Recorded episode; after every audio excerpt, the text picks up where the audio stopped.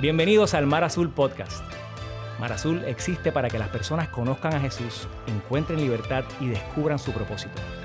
Aquí podrás escuchar los mensajes que compartimos en nuestra comunidad. Te invitamos a que abras tu corazón y te mantengas a la expectativa de lo que Dios quiere decirte.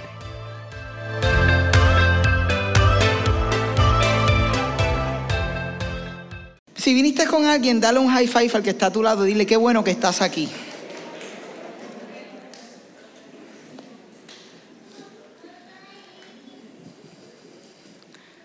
¿Qué pasaría si yo te dijera que existe un evangelio mejor que el que probablemente has escuchado? Evangelio. Viene de una palabra griega que significa buenas noticias. Y para nosotros es las buenas noticias sobre Jesús. Pero en ocasiones lo que hemos escuchado o aprendido de Jesús parecen más malas noticias que buenas noticias. Por eso necesitamos la cura. Y para aquellos que están aquí por primera vez, en enero de este año comenzó un tiempo para mí y para Cristina en el que tomamos un descanso. Un descanso para renovarnos en el Señor, no solo unas vacaciones, sino para que nuestra alma fuera renovada. Y en ese proceso, para mí, había un listado de 20 libros que yo quería leer en relación al alma, en relación al descanso,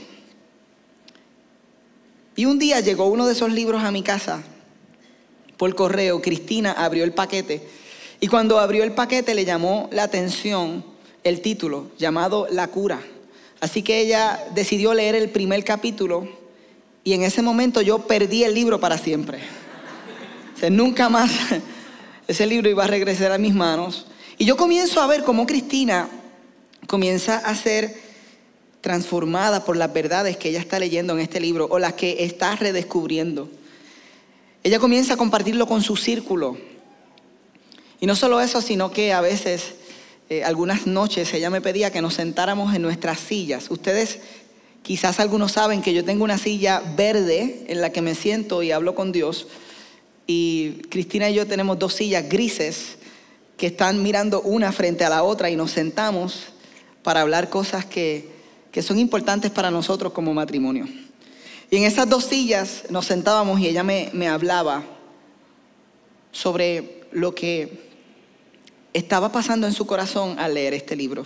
Finalmente, cuando el libro llega a mis manos, después de que ella terminó este, de leerlo, yo me di cuenta que esas verdades también estaban hablando a mi corazón y que Dios las estaba usando para renovarme profundamente. Y fue ahí cuando decidimos que íbamos a crear una serie titulada La cura, donde íbamos a compartir algunas de estas verdades con ustedes. Así que durante las próximas semanas lo que, lo que pretendemos hacer es ayudarte a sanar tu relación con Dios, lastimada profundamente por un evangelio no saludable. Porque esto es lo que sucede en muchas ocasiones.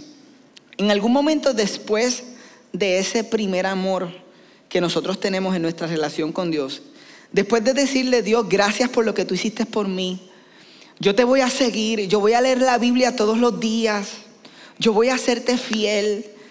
Ese momento en el que tú dices, mi pecado es cosa del pasado, que yo pienso que es un buen título para una canción urbana, tú, lo escuchas como, mi, mi, mi pasado es cosa, mi pecado es cosa del pasado. Por eso es que yo no soy cantante.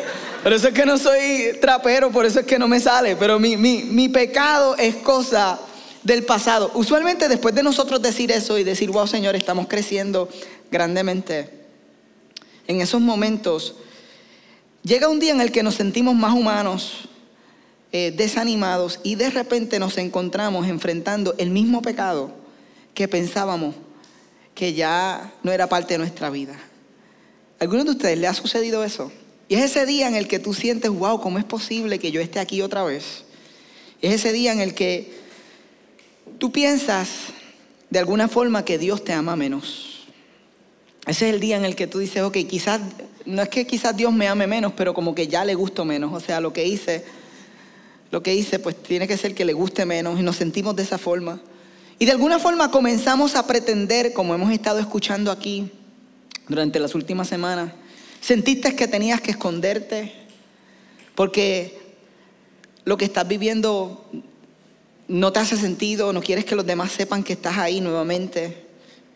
Y desde ese momento comenzaste a esforzarte y a tratar de agradar a Dios otra vez. Esto es algo que a veces hacemos inconscientemente. No, yo tengo que tratar de volver a ese lugar donde yo estaba con Dios. La realidad es que en ese proceso nos cansamos y no importa lo que hagamos, como que siempre nos quedamos cortos. Y es posible que hoy tú cargues el sentimiento de que no le agradas a Dios.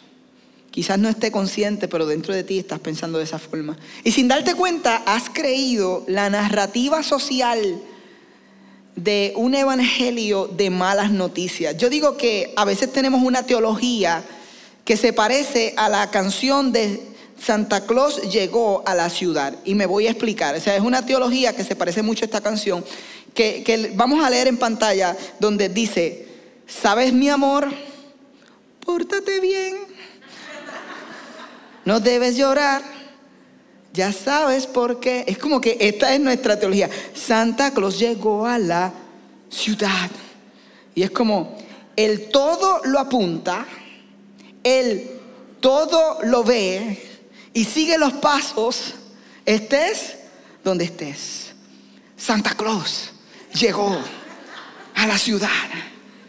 esta es nuestra teología a veces. Te, te observa cuando duermes. Te mira al despertar. No intentes ocultarte de Él, pues siempre te verá. Él sabe de ti, Él sabe de mí, Él lo sabe todo. No intentes huir. Santa Claus, Dios, llegó a la ciudad.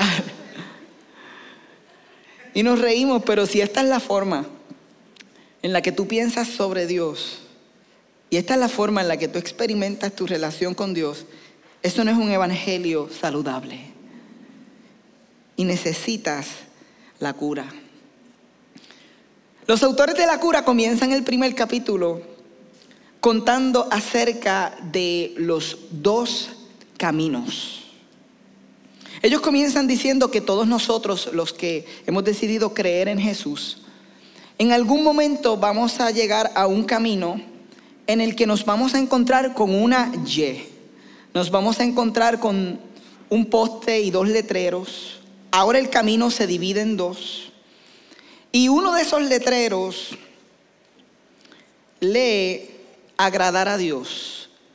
Una dirección dice agradar a Dios y el otro letrero dice confiar en Dios.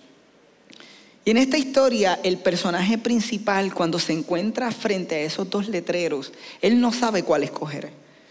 Porque él dice, es que parecen lo mismo, ¿sabe? Agradar a Dios y, confiar en Dios. Y él, y él no entiende necesariamente la diferencia. Pero él decide caminar por el camino de agradar a Dios porque le hace más sentido.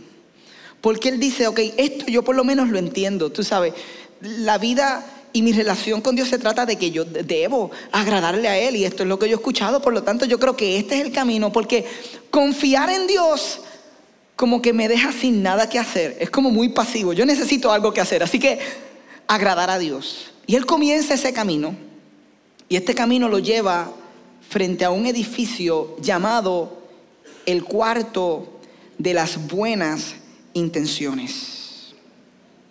Y cuando él llega frente a ese edificio, él lee un letrero en la parte del frente que, que dice, esforzándonos muchísimo para llegar a ser todo lo que Dios quiere que seamos.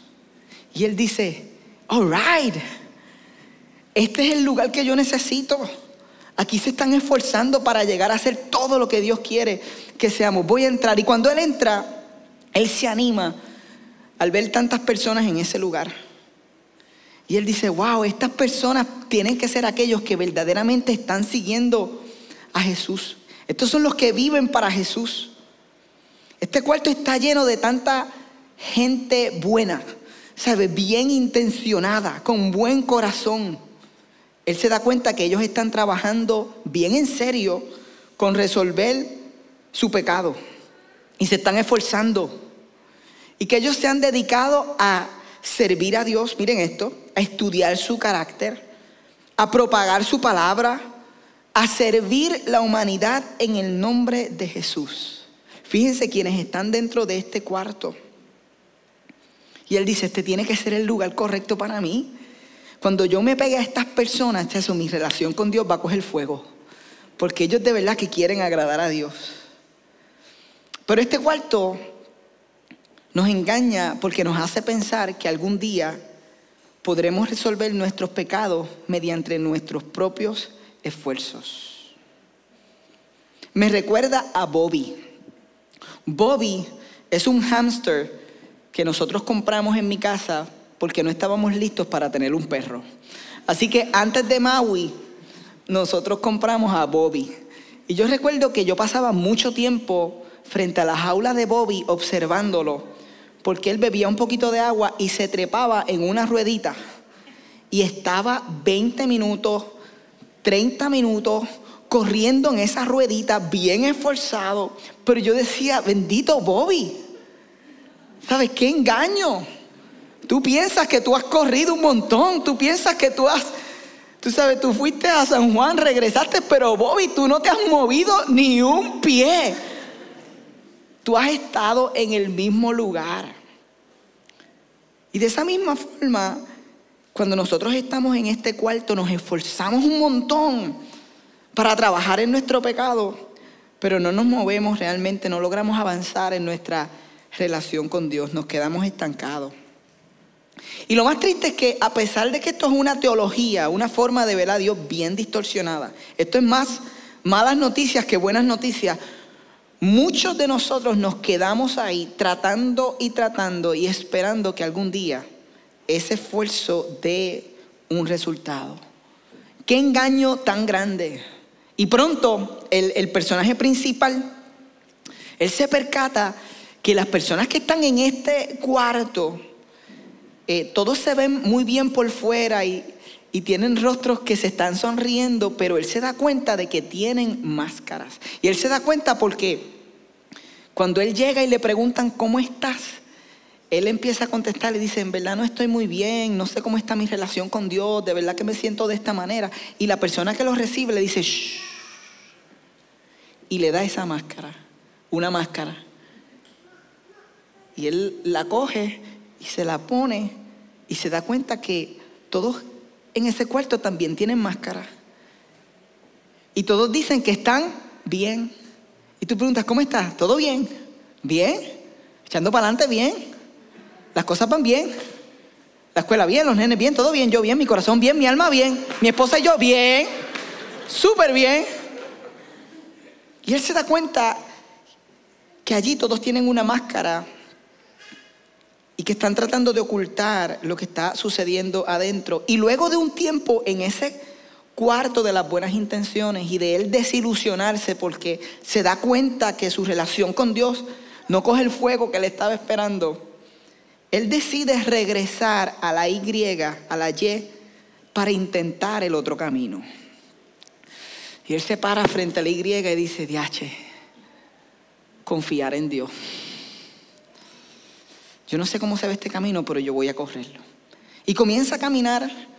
Y este camino no es tan lineal, este camino tiene como curvas y tiene cuestas, pero es más bonito que el otro camino. Y finalmente él llega frente a un edificio llamado el cuarto de la gracia. Y frente al cuarto de la gracia hay un letrero que dice, vivimos según lo que Dios dice que somos. Cuando él lo lee, él, no sabe si celebrar porque él dice, wow, ¿qué, se supone que significa eso? O sea, toda la vida yo he tratado de llegar a ser lo que Dios quiere que yo sea. Por lo tanto, él no sabe ni qué hacer con ese letrero. Por él decide, pues, pero yo, yo voy a entrar. Y cuando él entra, él se da cuenta que estas personas se ven más reales que aún los que él vio en el cuarto de las buenas intenciones. Que estas personas no tienen máscara. Pero él, él está tan lastimado de la experiencia en el cuarto anterior que él, que él no sabe qué hacer. Y, alguien le pregunta, ¿cómo estás? Y ya él tiene una experiencia de que cuando él quiere decir cómo está, le dicen. Así que él reacciona y dice, yo, yo le voy a decir la verdad, ¿cómo estoy? ¿Cómo estoy?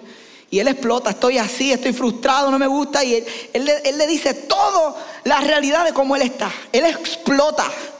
Y cuando él termina, lo que él está esperando es que, como el otro cuarto, le digan, wow, pero cuando él termina, él escucha y ve que ellos se sonríen. Y alguien dice, y eso es todo.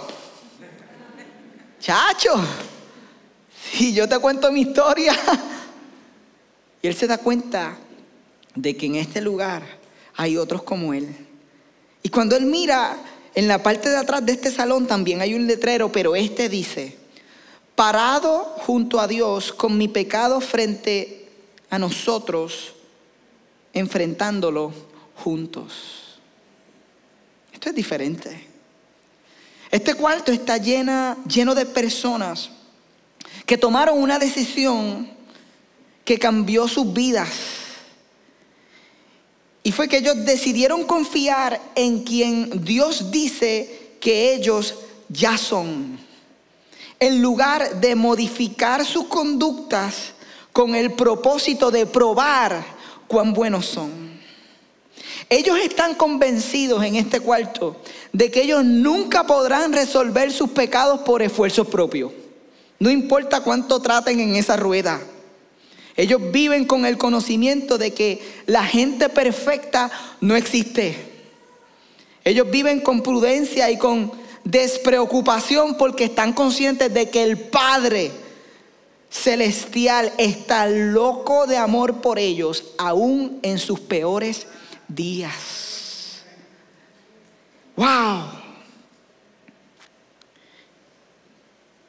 Este cuarto les resulta bien raro o muy bueno para ser cierto a quienes han creído que nosotros, nuestra relación con Dios depende de nuestro esfuerzo y de lo que hagamos por Él. Escuchar esto es como una sorpresa para algunos, en serio. Y no solamente nos da problemas porque parece muy bueno, sino porque tenemos que creer que somos aceptados. Pero eso también nos lleva a aprender a aceptar a aquellos que están en este cuarto con nosotros. Y aquellos novatos que llegan rookies cada semana a este cuarto y que cuando les preguntan cómo están, van a explotar también. Pero yo creo que aquellos que estamos cansados de estar cansados, aquellos que estamos cansados de estar cansados en nuestra relación con Dios, hemos encontrado un hogar en el cuarto de la gracia. Yo les pregunto a ustedes, ¿cuál de los dos cuartos ustedes creen que Marazul anhela hacer?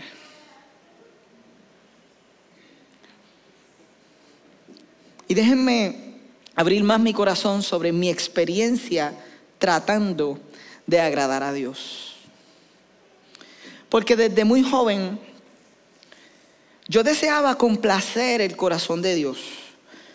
Y al menos inconscientemente, muchas veces yo pensé que la forma de, de lograr eso era esforzándome mucho y trabajando mucho en mi pecado. Y yo quería mostrarle a Dios, tú sabes, ese momento en mi juventud donde yo, Señor, yo te voy a mostrar. ¿Sabes cuánto yo te amo? Yo, yo, con todo mi corazón. Y, y yo pensé que si yo oraba lo suficiente, y que si yo leía mi Biblia con fidelidad y yo participaba y servía en la iglesia, finalmente tú sabes como que, ok, Dios, yo te agrado. Y estas cosas no son malas, o sea, ninguno de esas intenciones no es que son malas, son buenas intenciones. Y esta es la forma en la que yo aprendí que yo podía mostrar el amor que tenía hacia Dios. Pero en el fondo y en privado, yo les tengo que decir que había muchas veces que yo me sentía que lo decepcionaba.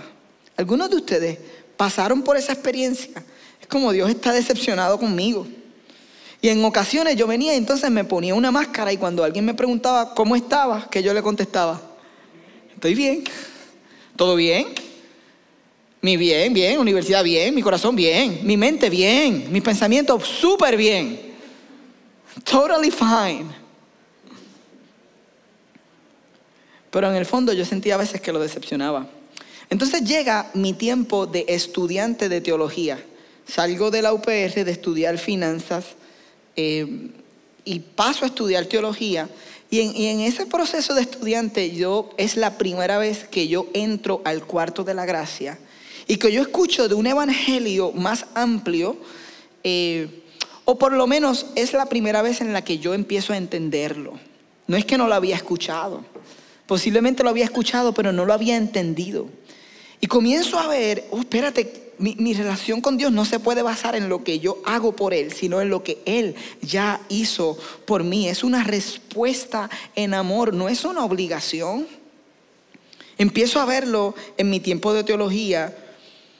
Y cuando entro a ese cuarto, nace el deseo y el corazón de plantar o lanzar una iglesia que se parezca al cuarto de la gracia. Y de ahí es que en el 2010 comienza Mar Azul, en la parte de atrás de Villa Campestre, de esa experiencia de no se trata de lo que podamos hacer por Él, sino de lo que Él hizo por nosotros. Pero si le damos fast forward al pasar de los años, cuando celebramos el aniversario número 10 de Mar Azul, de momento me encuentro cansado y empiezo a entender que en ocasiones aunque yo había entrado al cuarto de la gracia, yo, yo pude ver que yo me había salido y que en ocasiones yo me salía del cuarto de la gracia y retornaba al cuarto de las buenas intenciones. Y nosotros vamos a hablar en esta serie por qué sucede eso. Porque nos sorprendería, y yo creo que es algo que a veces nos pasa a aquellos que hemos estado en el cuarto de la gracia, si tú nunca has estado en el cuarto de la gracia, este mensaje, yo ni sabía que existía un cuarto de la gracia. Yo nunca me he salido porque nunca he entrado. Pero para aquellos que lo conocen y han estado ahí, saben que también podemos salir de él y de momento encontrarnos en el cuarto de las buenas intenciones. Y yo me encontraba eh, trabajando a los 10 años en Mar Azul, en este momento, diciendo con mi boca que Dios me amaba incondicionalmente, pero en ocasiones mis acciones estaban partiendo no de mi identidad como hijo amado, sino de mi desempeño, de cuánto estaba haciendo por el Señor. ¿Saben los pensamientos que a veces llegaban a mi mente? No solo servir todo el día y no solo eh, en las diferentes funciones de pastor con el equipo pastoral y tener este espacio y con otros líderes de de construir su iglesia, pero todos los días. No, no, solo era suficiente eso, sino que a veces yo llegaba a mi casa y si había un espacio en el que yo no estaba haciendo algo, ¿saben el pensamiento que venía a mi mente?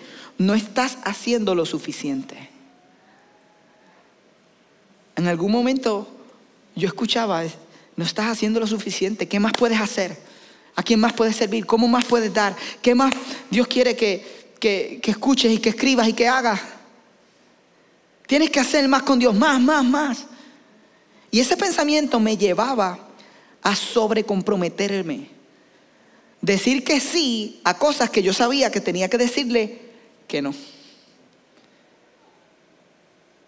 Yo en esas ocasiones y en diferentes áreas me ponía una máscara. ¿Cómo estás, Jonathan? ¿Todo está bien?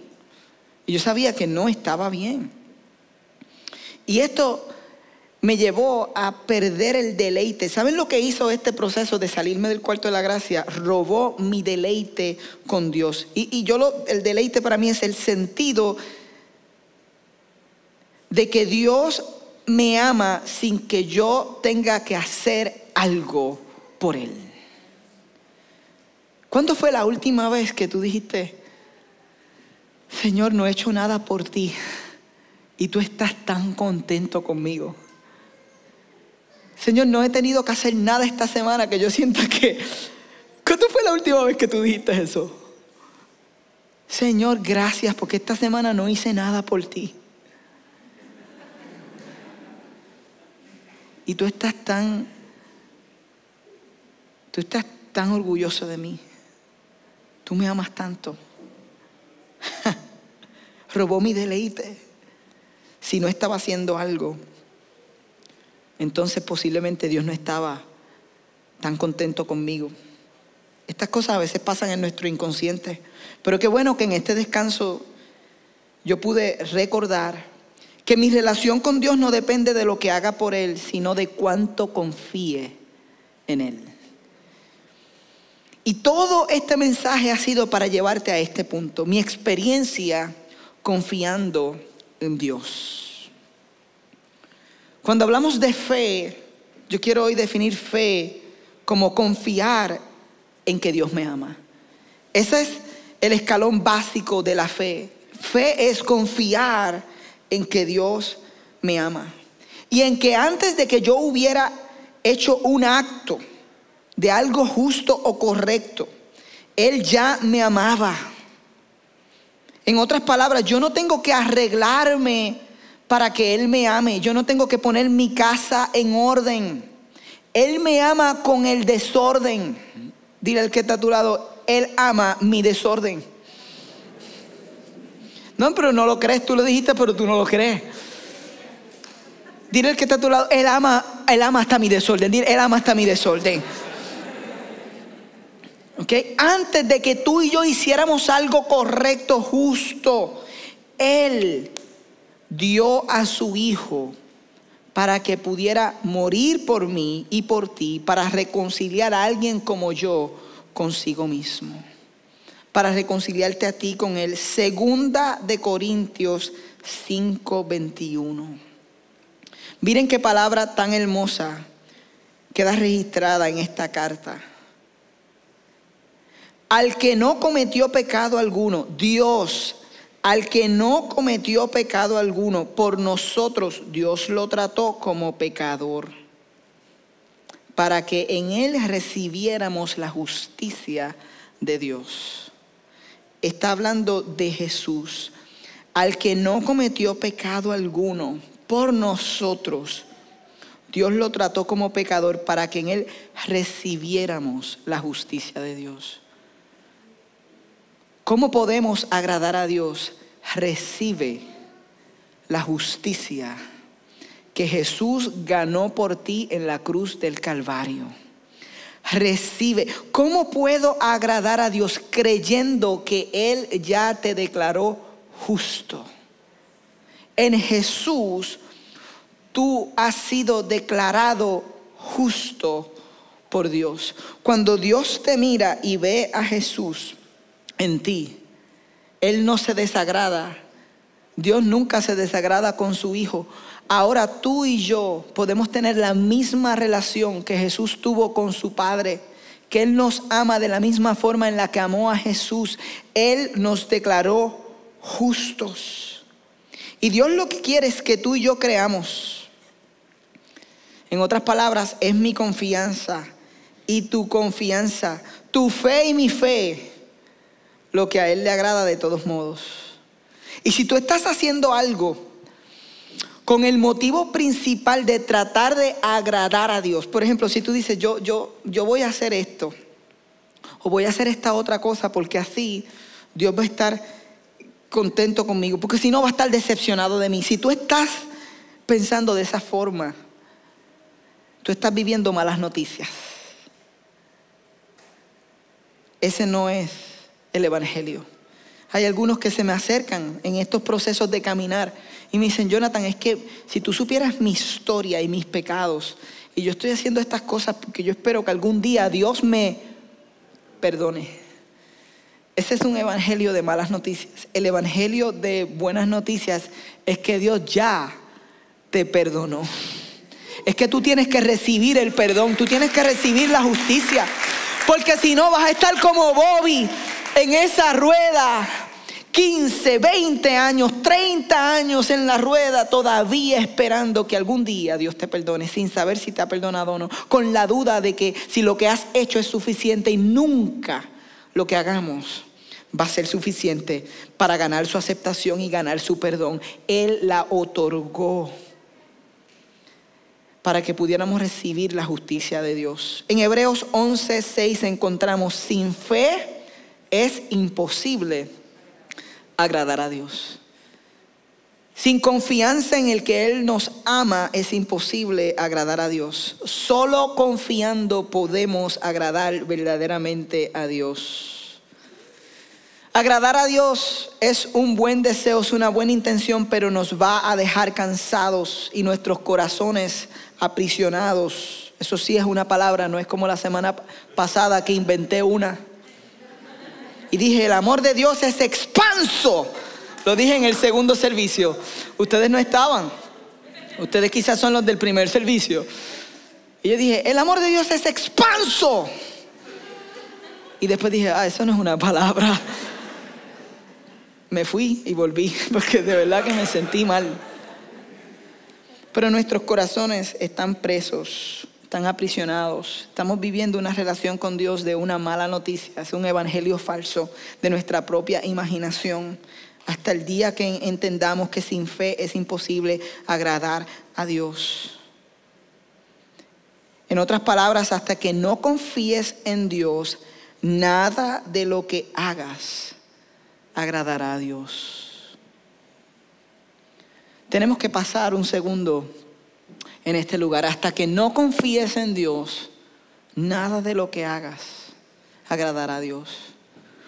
Todos tus esfuerzos y todos mis esfuerzos para Dios, sin entender que Él nos ama sin nosotros hacer eso, no le agrada. Y yo sé que hay muchas personas que escuchando esto pudieran tener muchísimas preguntas. Pero esta es solo la introducción. Esto es el, primer día. Y yo creo que en el transcurso de la serie Dios va a ir contestándonos. Y quizás algunos están hoy parados frente a la Y.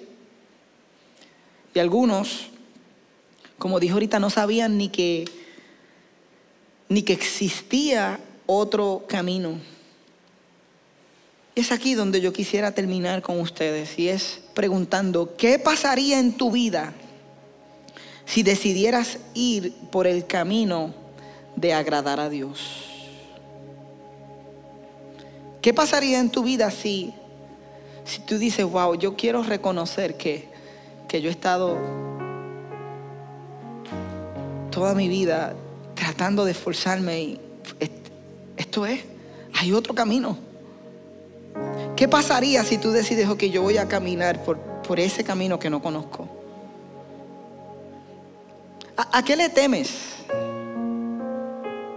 ¿A qué le temes? ¿A un Dios que, que te castigue por pensar que Él te ama aún en el peor de tus días? ¿A qué le temes de, escuchar esta palabra? Sé honesto, no, no tienes que actuar serás tú de esos que dices, Jonathan, pero es que eso es demasiado bueno para ser cierto. Si esto que hemos escuchado durante las últimas semanas es demasiado bueno, es el único evangelio que vale la pena predicar. Un evangelio demasiado bueno.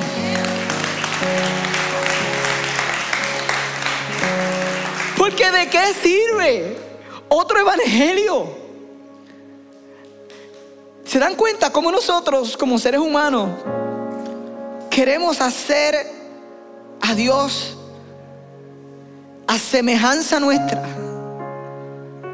Queremos que Él sea como nosotros. Queremos un evangelio que no sea tan bueno. Yo digo, Señor, gracias, porque cuando yo escucho de tu buena noticia, yo soy recordado de por qué hacemos, entonces lo que hacemos es una respuesta a un amor demasiado bueno. Es el evangelio que el mundo desesperadamente necesita y todos nosotros somos parte del mundo. Nosotros necesitamos este evangelio. ¿Qué pasaría si creyeras verdaderamente que el poder de su muerte en la cruz le permite pararse frente a ti en el peor de tus errores y en el peor de tus días y sostenerte el rostro y decirte todavía te amo y te amo igual que te amé desde la eternidad. Te amo. Estoy enfatuado contigo. I love you so much. I'm crazy about you.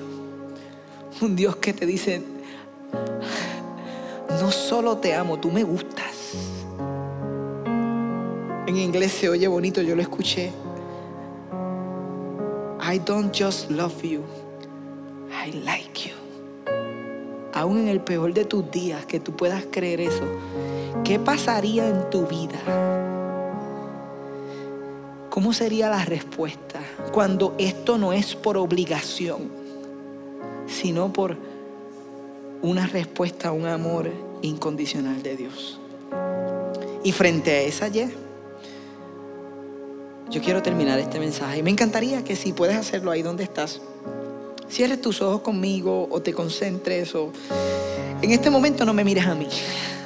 Este momento es para mirarse adentro y para mirar lo que Dios te está diciendo.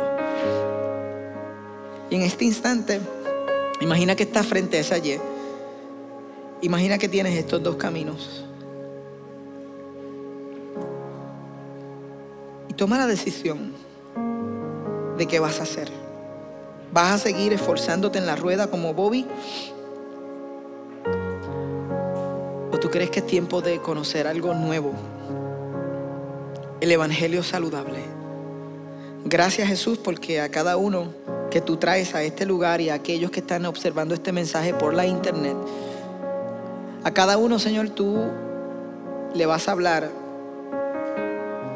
de manera independiente, única,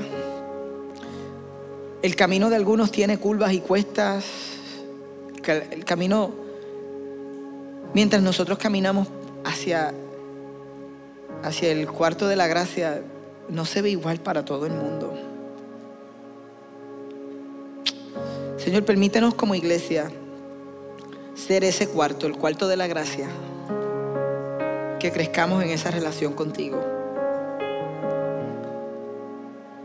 Gracias Señor por este momento. Si luego de escuchar este mensaje necesitas oración, te invitamos a que descargues o abras nuestra app y hagas tu petición para poder comunicarnos y orar contigo. Si te interesa conocer más acerca de nuestra comunidad o quisieras hacerte parte, tu primer paso es Conéctate, nuestra experiencia virtual e interactiva todos los jueves a las 7 y 30 pm. Para participar, solo tienes que ir a nuestra aplicación, entrar al área donde dice Conéctate y acceder al link de Zoom que verás en la pantalla. Si deseas ver estos mensajes, puedes suscribirte a nuestro canal Marazul TV en YouTube y seguirnos en todas nuestras plataformas para que te mantengas conectado a lo que Dios está haciendo en nuestra comunidad.